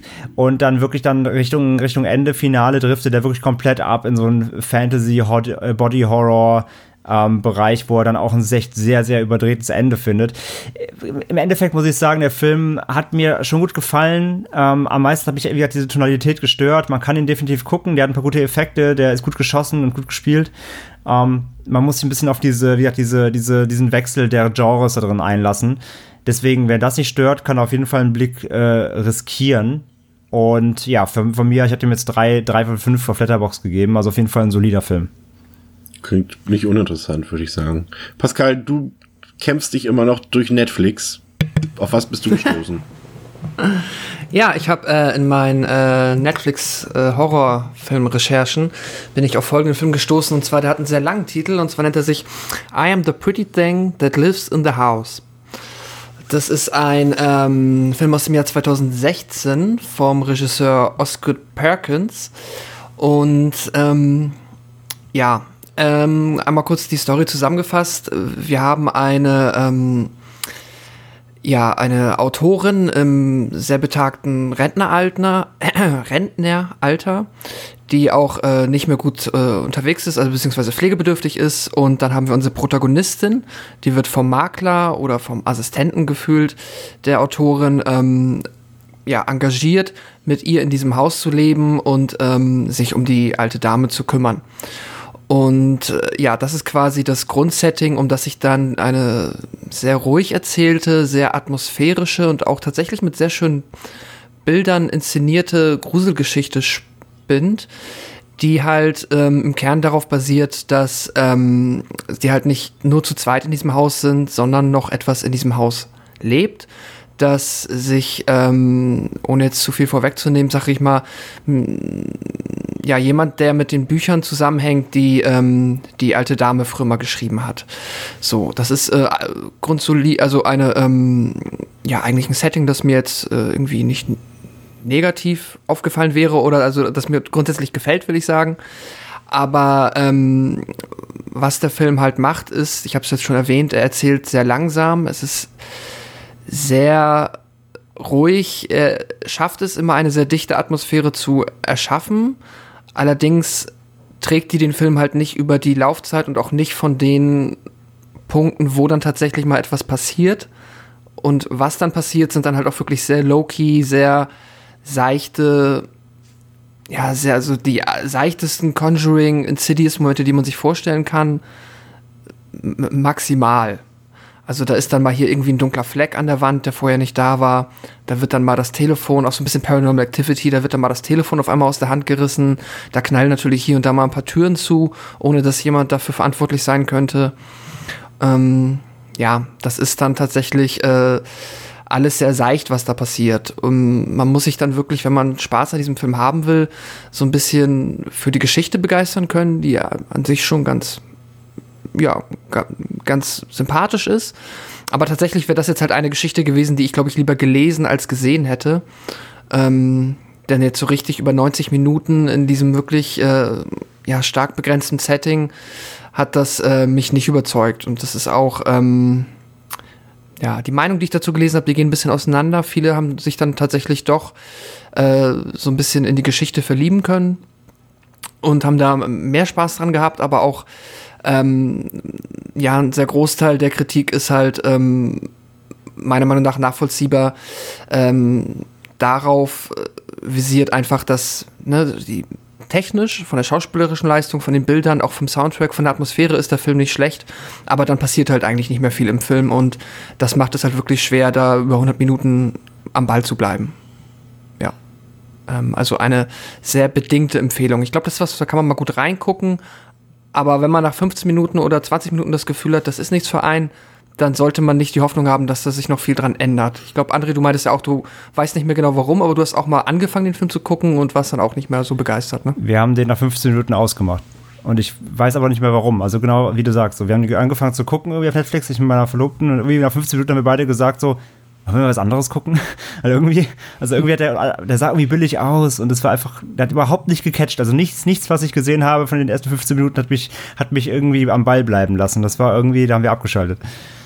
Ihr habt das Medium mhm. Film nie geliebt, wirklich nicht. Ja, also ja, ist das so. ist äh, ein gemeines, Sta also eine, ja, da sage ich also ich, ich, also ja, ist es tatsächlich, nee, machen wir kurz einen Einwurf, äh, weil ähm, Dominik das vorhin ja auch schon angebracht hatte. Ist es wirklich so ein, so, ein, so ein Ding, Filme abbrechen, so bei ich, ich versuche so. den tatsächlich immer durchzuhalten. Ich glaube, ich habe Mache ich eigentlich nie tatsächlich, aber da haben wir es gemacht. Ich sage, ich weiß gar nicht mehr warum. Also der, der Film war mir in diesen, dort 15 Minuten so dermaßen egal, dass wir einfach was anderes gucken wollten. Und da war uns auch zu blöd, den einfach weiterlaufen zu lassen. Ja. Mhm. Warum soll ich mir einen Film anschauen, bei dem ich schon nach fünf Minuten weiß, dass er mir nicht gefällt? Also gerade bei den Netflix-Produktionen, ich absolut nichts gegen Netflix und nichts gegen die Produktionen. Die sind super, die sind hochwertig, die sind äh, toll produziert zum großen Teil. Da gibt es ja auch ganz, ganz viele Filme mittlerweile, die alle genau eigentlich in die Richtung gehen, die mir gefällt, so mit Satanismus und mit äh, Mittelalter und mit dem ganzen Zeug, viel Horror und so und Action. Ich habe da bestimmt schon drei oder vier angefangen und habe die alle nicht durchgehalten, weil mir die immer zu glatt und zu, zu stromlinienförmig produziert sind, muss ich sagen. Die wirken alle so ein bisschen wie aus einem Guss, so wie, wie diese typischen Serien halt auch, die auf Netflix sind, nur als Film. Das ist halt einfach nicht meine, meine Welt, das ist einfach nur eine Ge Geschmackssache, aber ich, ich halte jetzt auch, muss jetzt, also ich muss ehrlich sagen, ich finde jetzt nichts Schlimmes dran, einen Film abzubrechen, bei dem man schon nach kurzer Zeit merkt, dass man ihn nicht gucken möchte.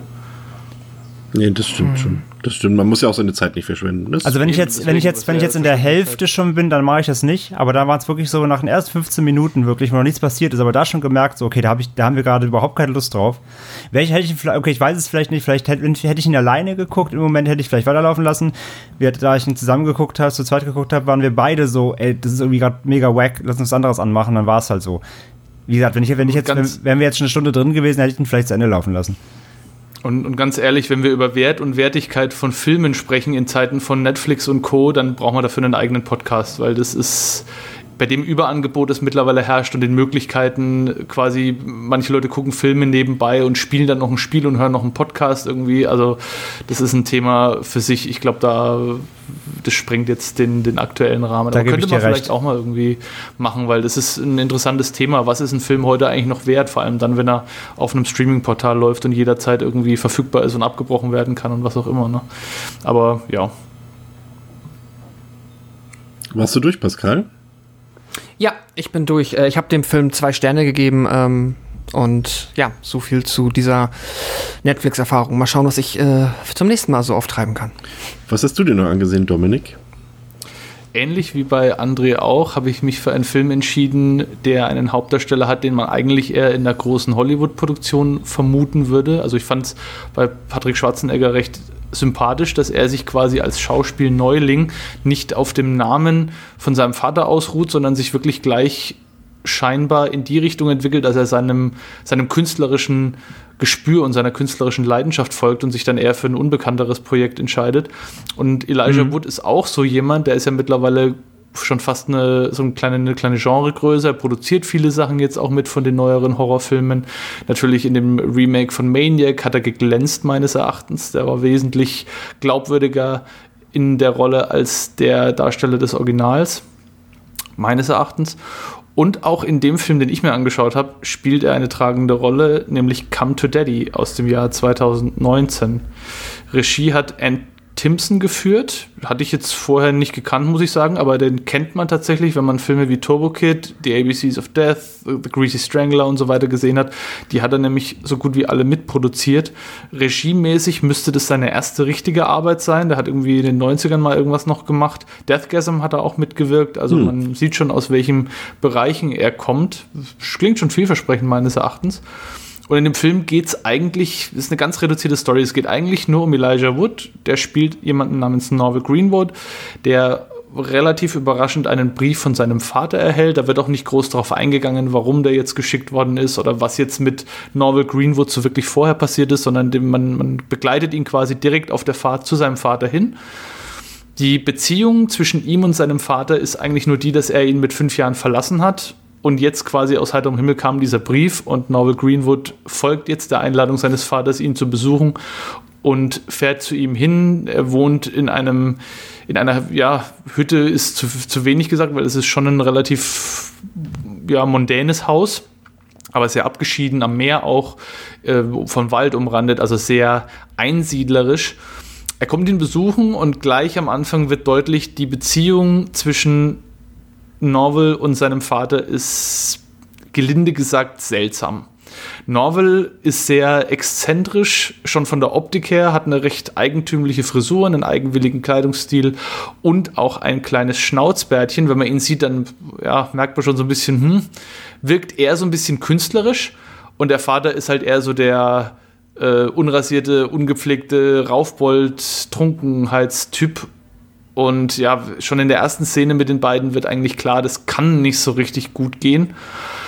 Das treibt das Ganze dann auch so ein bisschen auf die Spitze. Also die beiden haben dann immer so Szenen miteinander. Der Vater wirft dann irgendwie das teure Limited Edition iPhone von seinem Sohn erstmal ins Wasser, wo, von dem es nur 20 gibt und meint dann so lapidar, ja, jetzt gibt es nur noch 19 so, lass uns mal essen, so ungefähr. Ne?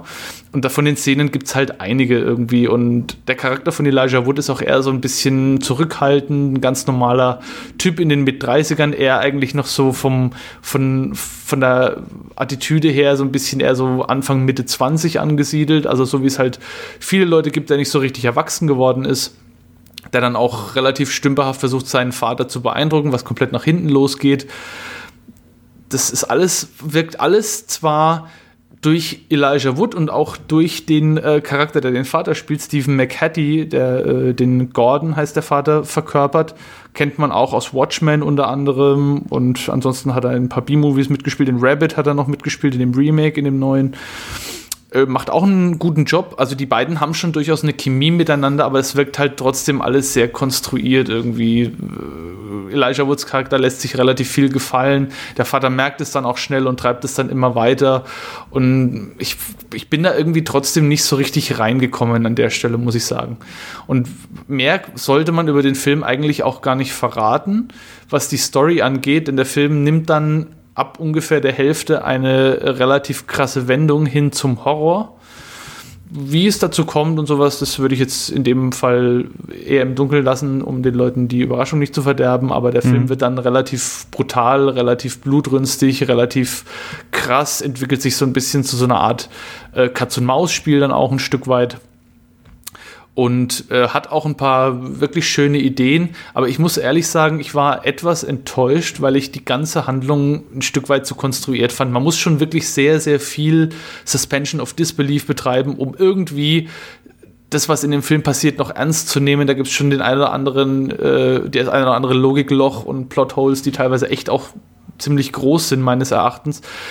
Auch der Film will eine Komödie sein, ist aber nicht lustig. Der will ein Thriller sein, ist aber nicht spannend und will Horror sein, ist aber irgendwie nicht gruselig. Also ganz komisch irgendwie. Es ist wirklich ein Genre-Mix, der passt in keine Schublade so richtig rein, finde ich. Die Komödien-Elemente haben für mich irgendwie überhaupt nicht gezündet. Also ich fand den zu keinem Moment witzig oder irgendwie. Ja, ich hatte, mal, ich hatte mal das Gefühl, er will so ein bisschen ironisch sein. Er will fast schon satirisch auf das Genre sein, aber auch das klappt nicht so richtig.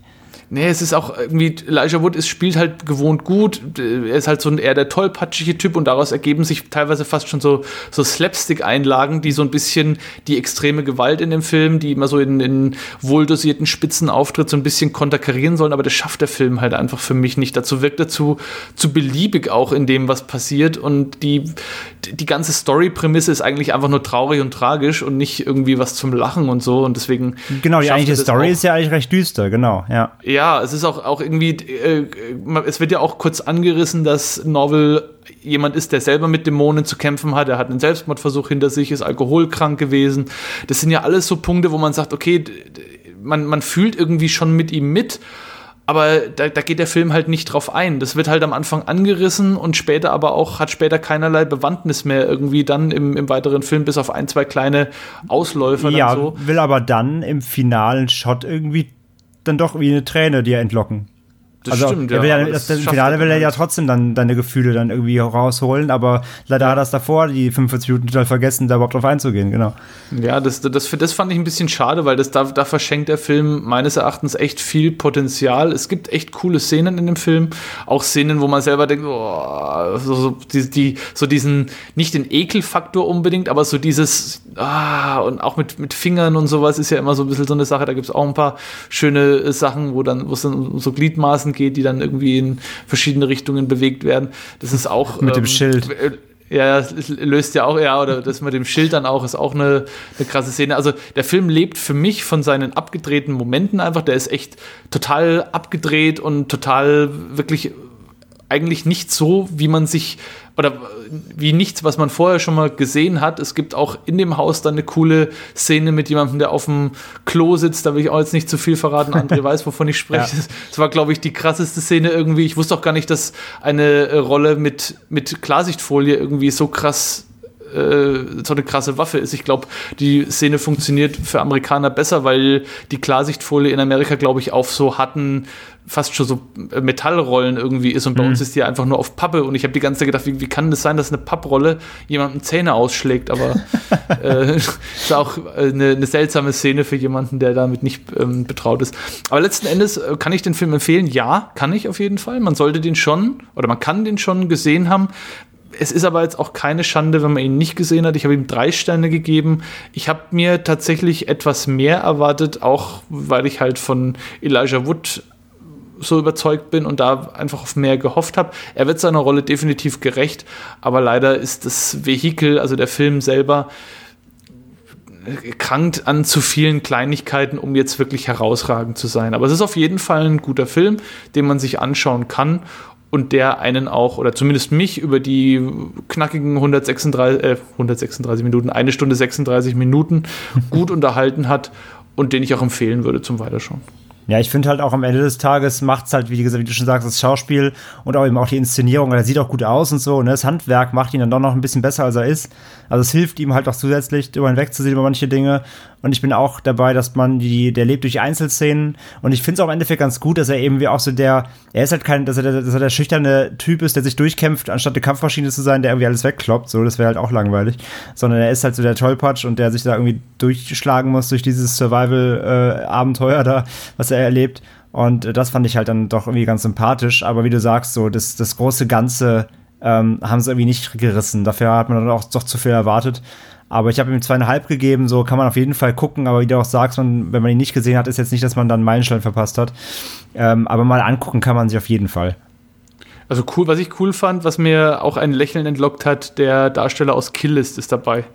Der Gal, also der beste Freund von dem Hauptdarsteller aus Killist, wer den gesehen hat, spielt in dem Film auch eine coole Rolle. Kann ich jetzt nicht verraten, weil sonst würde ich äh, Major Plot Points irgendwie in dem Film enthüllen. Aber der ist auf jeden Fall auch wieder so cool und trocken, wie man ihn aus Killist kennt. Und äh, der macht den Film auch noch mal ein Stück weit sehenswert. Ja, das stimmt. Cool, vielen Dank. Ähm, ich habe mir eine Fortsetzung angesehen äh, vor ein paar Tagen und zwar ist vielleicht einigen ähm, Zuhörern noch der 2014er ähm, Desktop-Film Unfriended in Erinnerung geblieben. Ähm, wie hieß der noch bei uns, André? War das Unknown User? Hieß der bei uns so oder hieß der bei uns auch Unfriended? Und das sind zwei verschiedene Filme. Das sind zwei verschiedene Filme. Ah, okay. Es, hat zwei, ja. es gibt da zwei verschiedene Reihen. Es gibt einmal Unfriended, dann gibt es Unknown User, aber ich meine, eine von den Reihen hieß bei uns dann trotzdem anders. Red mal weiter, ich prüfe das mal eben. Ja, wunderbar. Und äh, der war eher mittelmäßig, dieser Unfriended-Film. Und ich dachte mir so letztes Mal, weil nämlich, das hatte ich eingangs äh, bei meiner Eingangsfrage äh, in dieser heutigen Episode vergessen zu erwähnen. Ich versuche mich gerade wirklich durch meine Watchliste ähm, auf äh, Netflix und auf Prime und sonst wo äh, durchzugucken. Und irgendwie war der Film noch dabei. Der ah, genau, Un Unfriend, also Unfriend von 2016, der, der hieß im Original eigentlich Friend Request. Der hieß in Deutschland ah. Unfriend. Aber den, den du gesehen hast, ist ja der ist ja Unknown User, oder? Oder welchen hast du jetzt gesehen? Nee, ich habe jetzt Unfriended 2 Dark Web. Achso, das ist jetzt, ja, dann ist genau, dann ist das, dann ist das der zweite Teil von Friend Request, genau. Aber, aber Moment, Unknown User 2 Dark Web ist bei uns Unfriended Dark Web. Nee, also Zumindest im Original heißt der Unfriended Dark äh, Web. Im Original, genau. Also bei uns heißt der Unknown User 2 Dark Web. Also doch. Im Original hieß er Unfriended Dark Web. Also war also doch, auch also, der zweite Teil. Also ist ja, Unfriended stimmt. doch gleich Unknown User. Ja. Okay. Das ist unfassbar. Das ist, jetzt mega bescheuert, ja unfassbar verwirrend. Aber ähm, ja, und bin jetzt so, gesagt, so wie erwähnt auf Sequel gestoßen, auf Unfriended Dark Web ähm, und war sehr überrascht. Ähm, weil, wie gesagt, der Vorgänger war eher so mittelmäßig und das Sequel ist um Längen besser. Das ist ein richtig, richtig spannender Film. Ich war selten so gespannt in diesem Jahr. Also es hat richtig Spaß gemacht, da mitzufiebern. Bei dem Film, Story ist relativ banal. Es geht um so einen Mitzwanziger, der einen neuen Laptop hat und äh, durch Zufall, als er mit seinen Freunden chattet und skypt, ähm, auf ein paar versteckte Dateien auf seinem neuen Laptop stößt und damit ein absolutes Chaos auslöst, und zwar ein Chaos im Dark Web, André, und äh, du hast den Film ja auch gesehen, ähm, soweit ich weiß. Äh, das Dark Web wird natürlich wieder sehr authentisch dargestellt in diesem Film, oder? Ja, das stimmt. Also ist tatsächlich mal halbwegs ordentlich und nicht so komplett, äh, als ob es irgendwie so ein FAZ-Redakteur geschrieben hat, der keine Ahnung von der ganzen Materie hat. Ja, es war auf jeden Fall ein bisschen gelungener als andere ähm, Umsetzungen das getan haben. Äh, nun ist es natürlich so, dass es ja auch ein wie sagt man, ein Genre Krösus gibt in diesem Bereich, in diesem absoluten Sub-Sub-Genre des Desktop-Thrillers, äh, nämlich äh, Searching, der ja vor, ich glaube vor zwei Jahren kam daraus, äh, wirklich richtig begeistert hat. Aber ich muss sagen, so viel schlechter ist der hier nicht. Der funktioniert natürlich auf einer anderen Ebene, ähm, während Searching ja wirklich so äh, auch dramatische Anteile hat und man dort auf einer emotionalen Basis äh, gefühlsmäßig mehr gecatcht wird, ist es hier eher so, dass er schon ein spaßmachender Film ist, aber der trotzdem wirklich von seiner Ultraspannung lebt. Also ich hab, war sehr überrascht und der hat auch ein paar Plot-Twists, die ich so nicht ganz vorhergesehen habe. Und äh, ich weiß nicht, äh, hat der dir auch so gefallen wie mir, André, oder sehen nur ich das so? Also ich finde ihn auf jeden Fall deutlich besser als das Original. Ähm, aber der hat mich echt ein bisschen umgehauen, muss ich sagen. Nee, ich mochte den auch. Auf jeden Fall. Das ist bisher von diesen, von diesen, ähm, ja, Unfriended, Unknown User, hast du nicht gesehen, also diesen Facebook-Filmen, ähm, auf jeden Fall, auf jeden Fall bisher der beste, gar keine Frage. Ja, Also jetzt mal, 10 jetzt mal, jetzt mal, jetzt mal also. Searching ausgenommen natürlich. Ich rede jetzt wirklich klassisch von diesen Horrorfilmen. Searching war ja dann doch noch mal eine andere äh, Nummer, eine andere Liga auch einfach. Ähm, aber von diesen klassischen, wirklich diesen Desktop-Horrorfilmen war das auf jeden Fall der beste bisher, ja. Ja, also den solltet ihr euch auf jeden Fall mal angucken. Das ist jetzt mal ein, Geheimtipp, weil er, glaube ich, auch relativ untergegangen ist. Ähm, ja, ich glaube eben auch natürlich, weil die davor so schlecht waren einfach. Der Ja. hat dann auch keinen mehr auf dem Schirm gehabt. Der ist auch echt, der ist auch hier, ich weiß gar nicht, ob der überhaupt, kam der physisch bei uns? Ich weiß es gar nicht, ehrlich gesagt. Ähm, Ich glaube nicht. Und der, der, ich fand den auch. Ich fand, der ist spannend, der ist gut, der sieht gut aus, ähm, so im Rahmen der Möglichkeiten gut aus. Ähm, der macht, wie gesagt, der viel, der macht viel realistisch, was er darstellen will. Ich fand auch die, wie die User an ihren Laptops und Co. agieren, war halbwegs cool gemacht und äh, nicht so disbelief wie, wie oft sonst. Und, ähm, und teilweise hatte der auch irgendwie ein, zwei krasse Gore-Szenen hier und da mal, du, also zumindest im Ansatz, wo du dachtest so, oh, ouch. Und das war echt schon, doch, ja, Überraschung einfach, ja. Ja, also da wird ja jemand zum Beispiel vom, naja, wir verraten es jetzt nicht, der Film lebt wirklich vom Überraschungsanteil, aber da werden auch ein paar Leute wirklich durchsiebt mit Kugeln und sowas. Das hat mich auch ein bisschen überrascht. Also ich fand einfach, der hat ein bisschen, das geht ja schon auch, diese Art Desktop-Film geht ja trotzdem auch so ein bisschen in Richtung Found Footage, ähm, irgendwie in diese Richtung, finde ich. Und da war das jetzt echt mal wieder eine, eine etwas größere Überraschung, mit der ich echt nicht gerechnet habe. Also ich habe dem wirklich auch vier Sterne gegeben. Also der hat mir richtig, richtig Spaß gemacht. Und den werde ich mir auf jeden Fall nochmal ansehen. Und da man auch den Vorgänger nicht. Das ist noch wichtig zu sagen. Also diese funktionieren unabhängig voneinander. Ja, das Die stimmt. bauen auch nicht aufeinander auf und basieren auf nichts. Also den kann man komplett als Standalone-Film gucken. Und äh, kann man machen. Also wie gesagt, hat ein paar Logiklöcher drin, aber ich fand es soweit echt unterhaltsam, sehr nervenaufreibend und echt spannend. War eine Überraschung, muss ich sagen. Kann ich empfehlen. Ähm, ja, das soll es für heute auch schon gewesen sein. Wir haben jetzt maßlos überzogen. Ich habe letztes Mal gerade äh, gehört, ein Kompliment, oh, das sind ja schön kompakte Folgen, so für zwischendurch, die man hören kann. Ja, aber wir haben Dominik dabei, da geht's nicht kurz und kompakt. Also vielen Dank, dass du da warst, Dominik. Sehr gerne, ich habe mich sehr gefreut. Äh, schaut alle Cradle of Fear. Im Übrigen, da gibt es auch eine Desktop-Horror-Episode drin. Wollte ich Das nur noch mal stimmt. anmerken. Oh, stimmt tatsächlich, ja. Ja, Oh. Ist auch sehr interessant. Vielen Dank auch an dich, André, dass du schon zum zweiten Mal in dieser Woche dabei warst. Immer und gern. uns hier in Quarantäne unterstütst. Äh, wir hören uns wahrscheinlich genau in dieser Kombination, ähm, vielleicht, ja, schauen wir mal im Mai wieder, wenn es äh, um Color Out of Space geht. Ähm, da sind wir alle ganz scharf drauf. Und ähm, das soll es für heute gewesen sein. Pascal soll natürlich nicht untergehen, aber der weiß ja, dass ich ihm danke für seine Anwesenheit. Ja, ich danke dir auch, Chris. Also, bis zum nächsten Mal, wahrscheinlich schon in zwei, drei Tagen, hören wir uns wieder bei Devils and Demons. Auf Wiederhören. Ciao. Ciao. Tschüss.